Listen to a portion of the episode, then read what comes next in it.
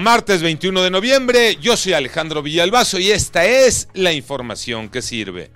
Faltan cuatro días para que se cumpla un mes de que el huracán Otis destruyó Acapulco y todavía hay una realidad ahí.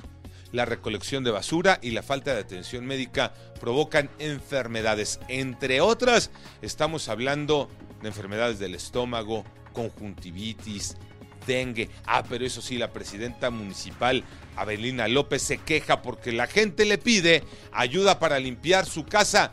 Dijo que todo quieren que lo haga el gobierno. Y entonces, ¿para qué quería gobernar? Adriana Covarrubias. A casi un mes de los estragos que dejó el huracán Otis en Acapulco, los damnificados ahora se enfrentan a una crisis de recolección de basura y enfermedades gastrointestinales, conjuntivitis y dengue. Algunas colonias siguen con problemas de la falta de agua potable y un 10% aún no cuenta con energía eléctrica.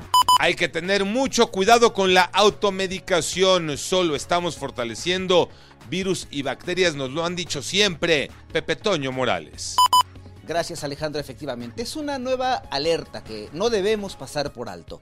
La de la Secretaría de Salud porque dio a conocer una advertencia por la resistencia antimicrobiana.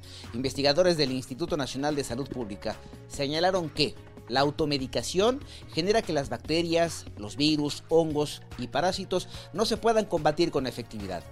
Señalaron que este problema también se genera por la prescripción injustificada de antibióticos por parte de los médicos.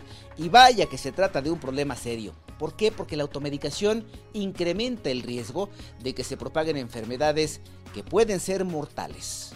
Última llamada para México. Se juega la clasificación a la Copa América. El rival, Honduras, que lo tiene contra las cuerdas.